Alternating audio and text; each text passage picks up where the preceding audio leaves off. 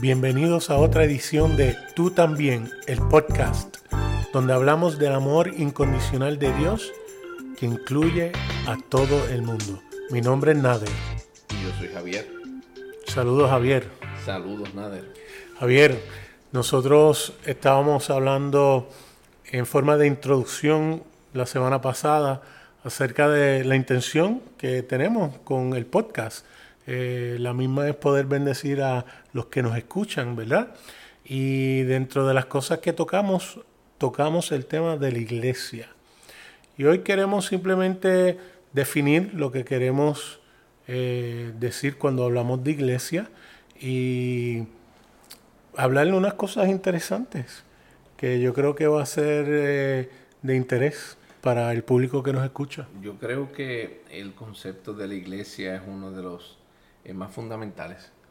Eh, vamos a estar tocando no solamente en este podcast, sino que yo creo que a medida que ampliemos la conversación nuestra, eh, va a ser parte, porque obviamente nos vamos a dar cuenta que lo que es la iglesia es mucho más que una institución, ¿verdad? Es mucho más que un templo, es mucho más que una organización.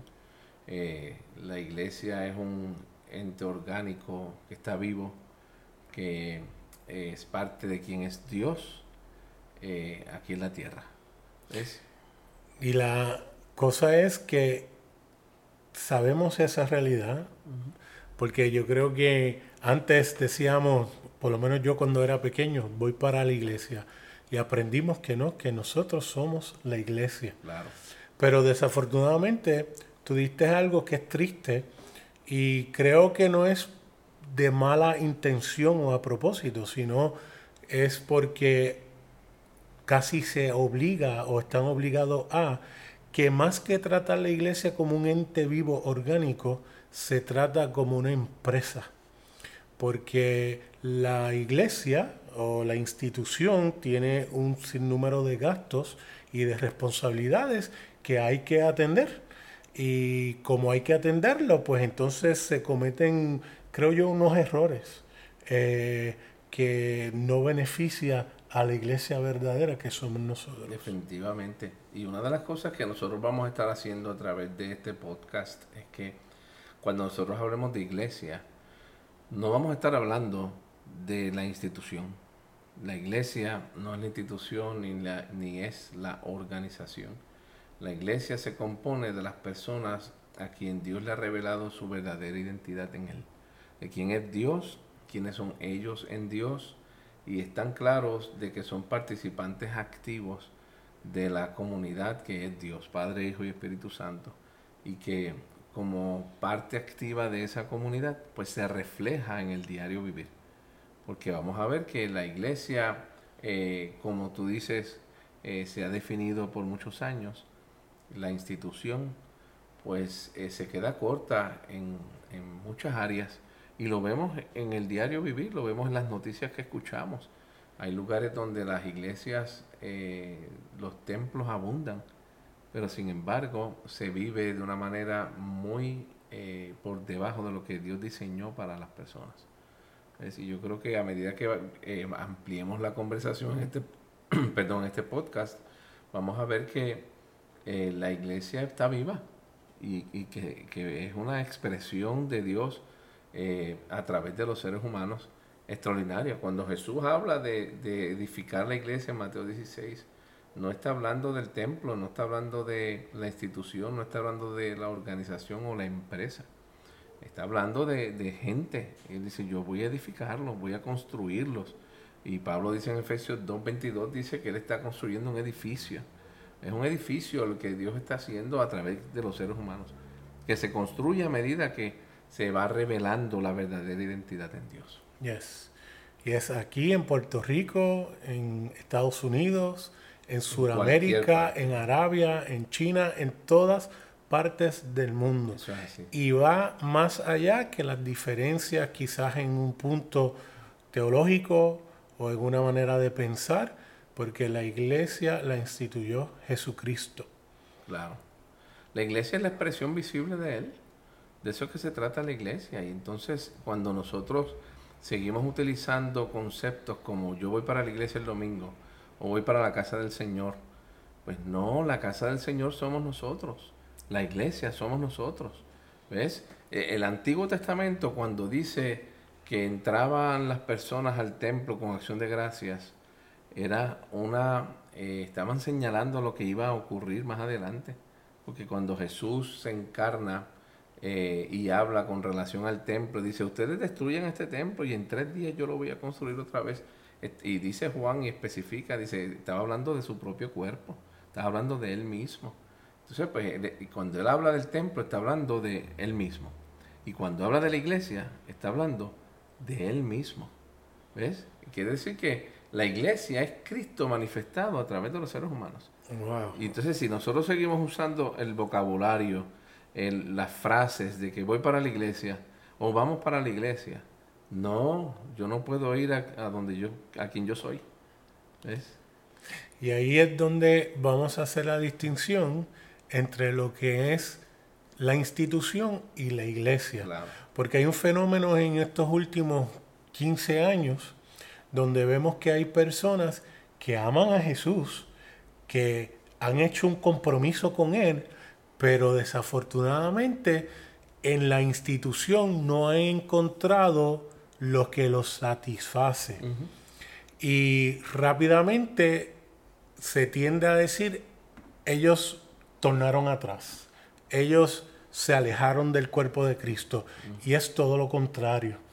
Esas personas siguen siendo iglesia, siguen siendo casa de Dios, siguen reuniéndose y siguen teniendo comunión consciente de quiénes son. Es interesante porque si en la China o en Arabia eh, un grupo de personas se reúne en una casita a solas, escondidas, aquí en el mundo moderno eh, los aplaudimos en el donde hay progreso decimos que bueno porque el Espíritu Santo los está guiando para tener comunión y están en medio de la persecución teniendo relación con Cristo. Pero si un grupo sale de una institución y se reúne en su casa, es todo lo contrario. Hay que tener cuidado. Sabrá Dios lo que están enseñando. ¿Ves? El mismo Espíritu Santo que está guiando a esos tres o cuatro en Arabia, no puede ser el mismo Espíritu Santo que esté guiando a una familia que decidió salir de la institución para tener comunión. Exactamente. Y yo creo que yo quiero eh, compartir varias cosas de lo que tú acabas de decir, Nader. Una, el hecho de que las personas es imposible que se puedan apartar de Dios. Es, eh, la Biblia dice en Romanos capítulo 8 que ¿quién nos separará del amor de Dios? Y decimos, hacemos un listado y el, apóstol al final dice, mira, ninguna cosa creada nos podrá separar. Entonces, en adición a eso, pues tengo que aclarar que las personas se podrán apartar de la institución, como tú bien dijiste. Se apartan de la institución, pero no porque dejan de amar a Dios y no porque, porque el concepto que hay es que se apartan de la institución porque quieren vivir eh, al garete, al garete sin depender de Dios, que quieren irse a pecar. Y de eso no es que se trata. Hay un fenómeno que se está dando en los Estados Unidos que lleva ya varios años. Y este fenómeno lo ha eh, estudiado a un grupo que se llama The Barna Group. Eh, tiene una página en el internet que se llama eh, Barna, la dirección es barna.com. lo pueden visitar. Y ha hecho varias encuestas y varios estudios a través de los años, desde principios de este siglo hasta las estadísticas que vamos a compartir con nuestros oyentes son estadísticas recopiladas hasta el año 2016, donde habla de un fenómeno que se está dando. De hecho, el título de, este artículo es...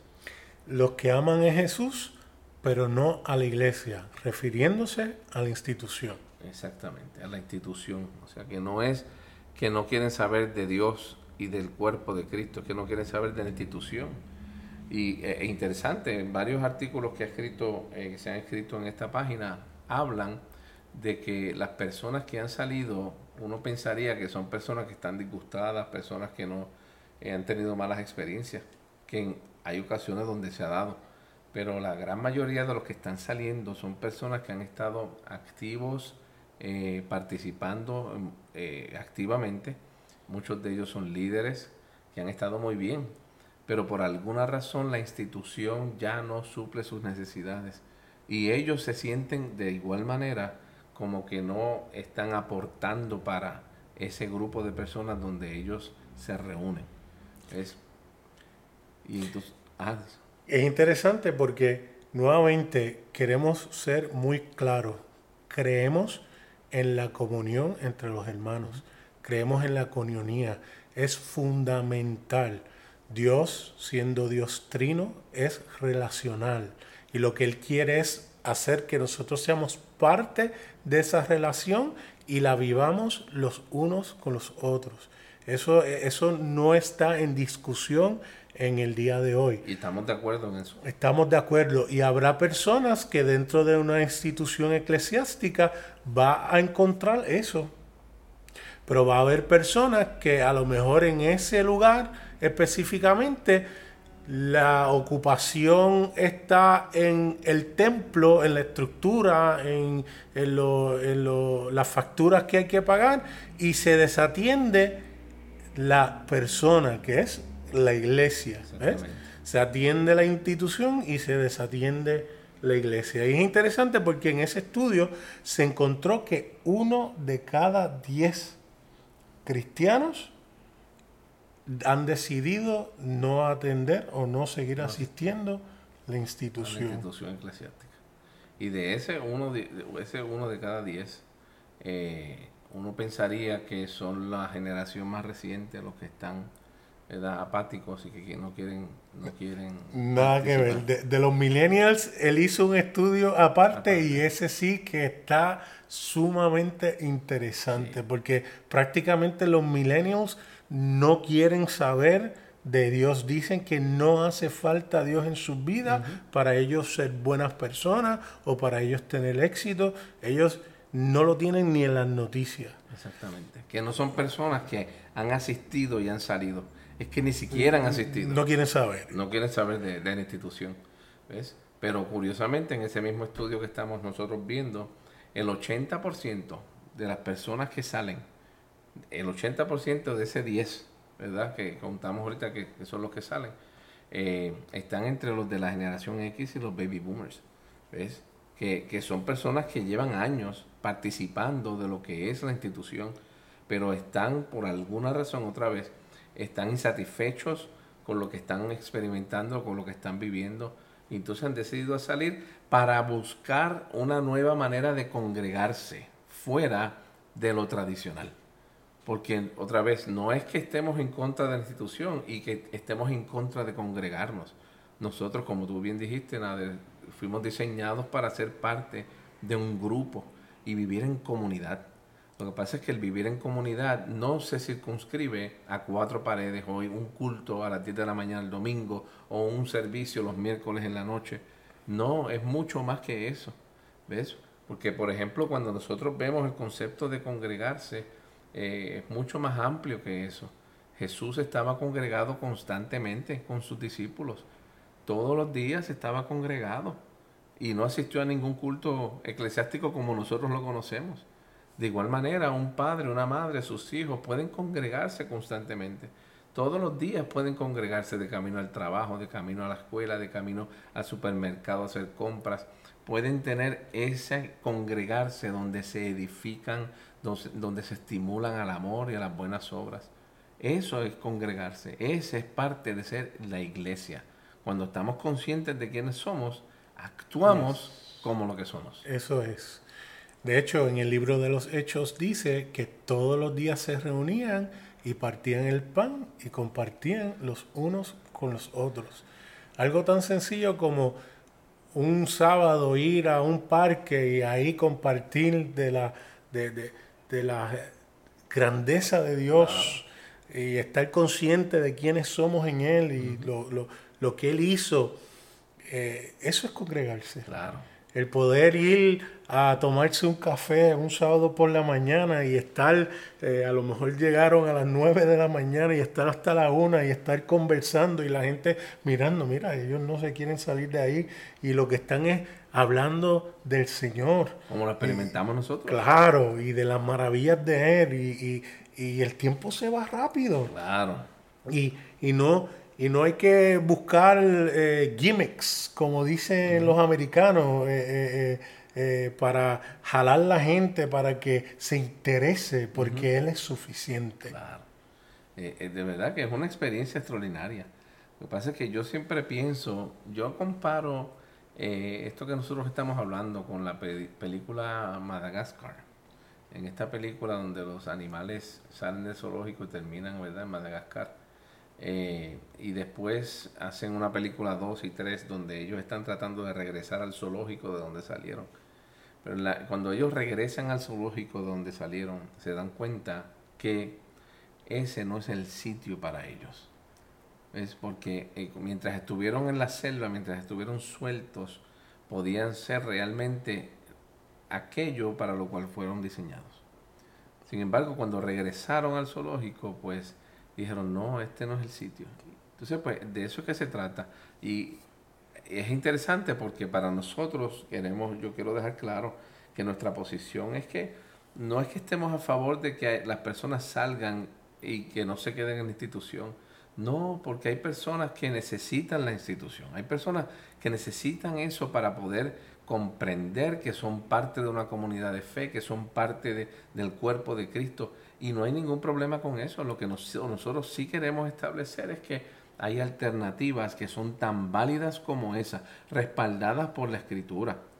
Porque sencillamente cuando nosotros vemos la iglesia de los, de los hechos, de eso es que se trata. ¿Ves? No estaban eh, eh, circunscritos a un lugar todo el tiempo. Claro que hay personas que eh, argumentan el hecho de que la sinagoga, ellos se reunían en la sinagoga, pero es que la sinagoga no es un, tipo de iglesia. Correcto. La sinagoga surgió cuando estaban en cautividad porque el templo no existía. ¿Ves? Y, vino a sustituir esa realidad. Pero la sinagoga no es lo que precede a, la iglesia y a la reunión de la iglesia. En la sinagoga era donde se iba a enseñar, pero de eso no es que se trata la iglesia. La iglesia es viva, es eficaz porque la iglesia somos nosotros, eh, literalmente. Eso es lo que nosotros somos, estamos vivos. Ahora, en términos de las estadísticas, nada, quiero que me hables un poco porque en estas estadísticas se hablan sobre las convicciones ortodoxas, ¿verdad que sí? Y, hay unas estadísticas muy interesantes con relación a eso. Estas personas que no se están congregando tienen creencias ortodoxas correctas en cuanto a lo que es las escrituras, en cuanto, es, en cuanto a lo que es Dios. Por ejemplo, le preguntan si ellos creen que solo hay un Dios y el 93% de estas personas dijeron que sí.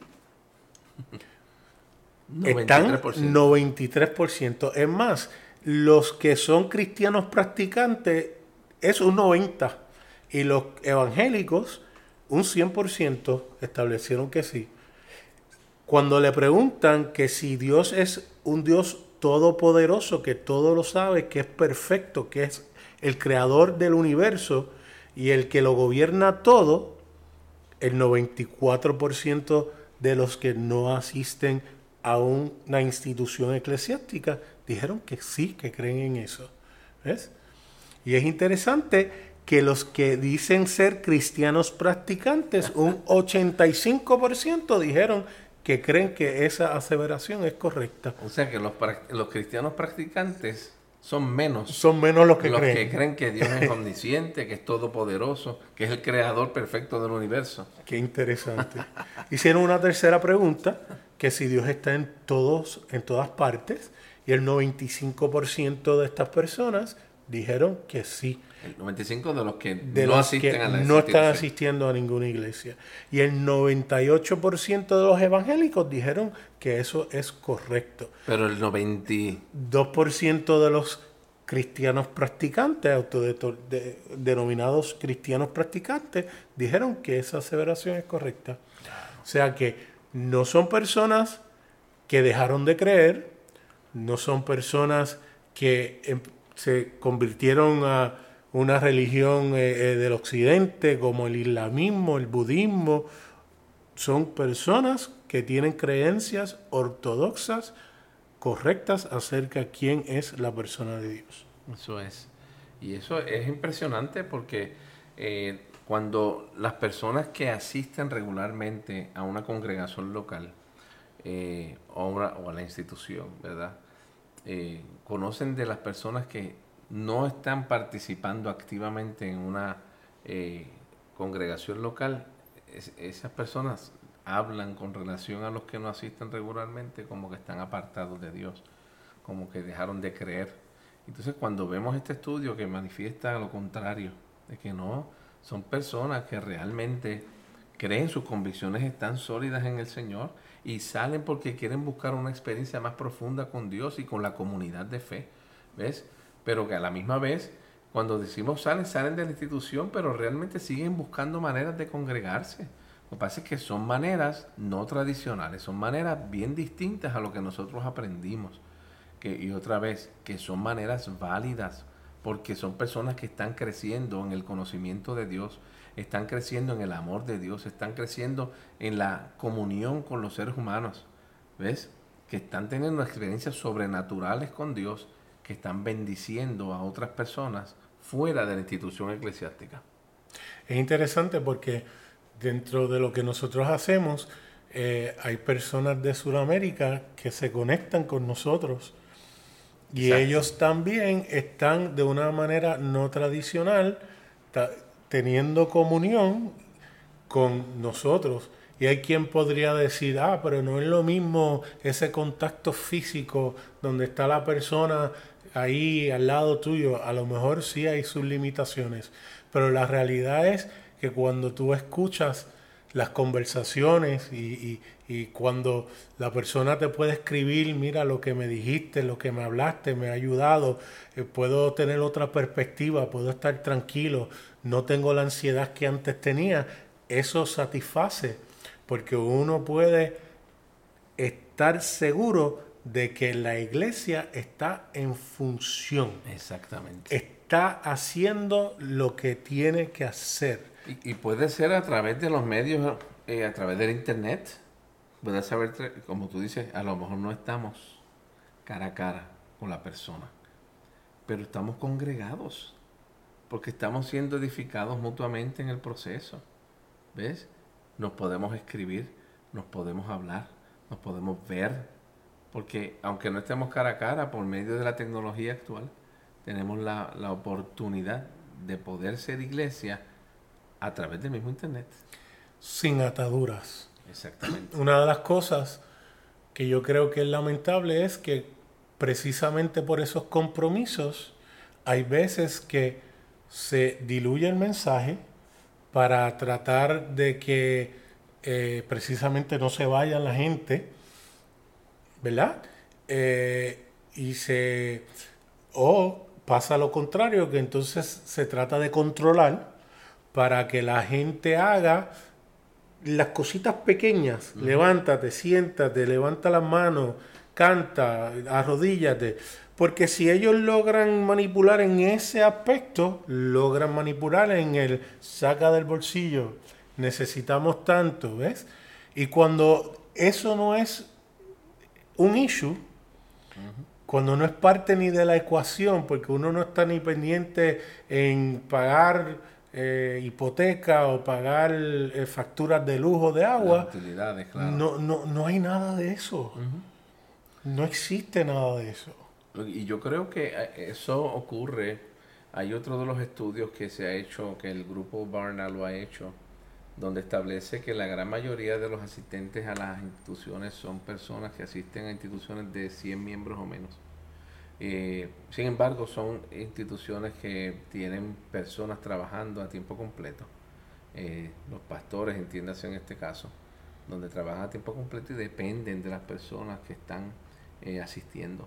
Entonces cuando eso ocurre, aunque su corazón está en el sitio correcto porque están, son honestos, son transparentes, son sinceros, aman al Señor, aman a Dios, aman a las personas, pero cuando te ves con en la encrucijada de que tienes que pagar el agua, la luz, el carro, la casa, y no tienes de dónde porque lo que tienes son 50 miembros o 60 miembros, pues esos 50 o 60 tú les pides para que den más, para tú poder suplir la necesidad que otra vez es válido y yo lo entiendo porque yo también viví esa experiencia, pero La realidad es que eh, sin darse cuenta, en muchas ocasiones se compromete el mensaje, porque sencillamente hay que suplir unas necesidades económicas, ¿ves? Y entonces se aprieta el bolsillo de las personas que asisten.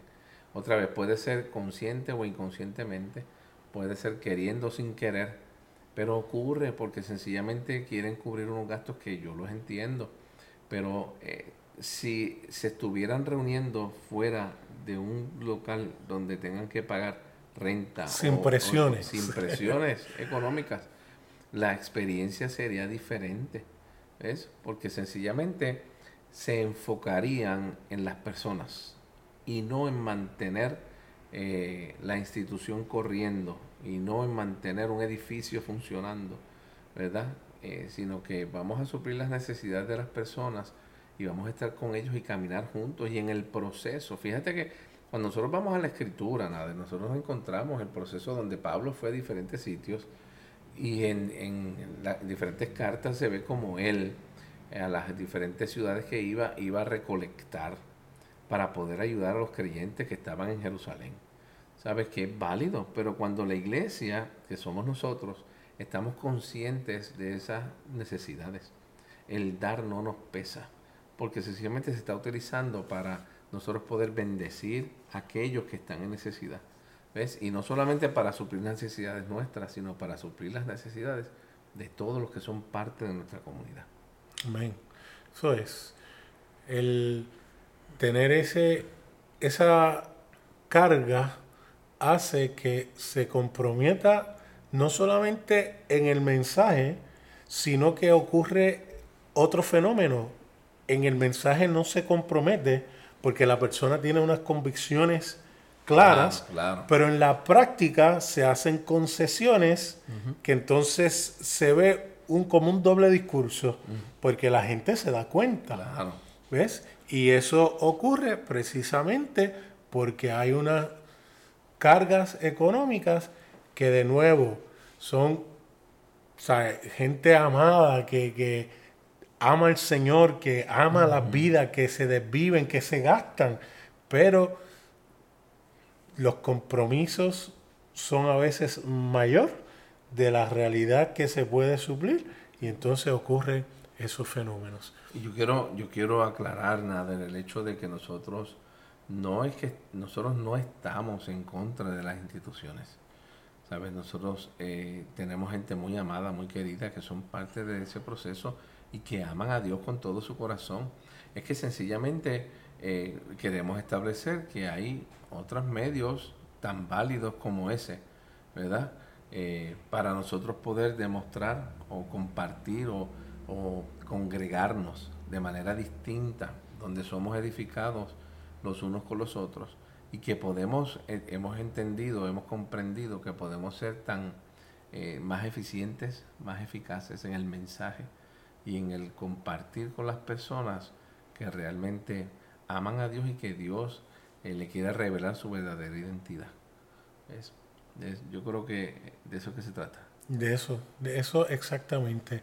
El poder, uno estar claro de que si te reúnes en una institución o si te reúnes con un grupo de amigos los sábados en un parque, eres la iglesia. Eso es. Y tu intención primordial es participar junto con otros hermanos ante la realidad de que ustedes son parte del cuerpo. No importa en dónde te reúnas o si estás con tu familia, eres parte del cuerpo de Cristo. Si gustan, me pueden escribir a nadermanastra.gmail.com o a través de Facebook Nader Manastra Díaz. O me pueden escribir a mí a javier arroba javier arroba o a través de Facebook en Javier en él. Recuerda, tú también fuiste incluido. Hasta, la próxima.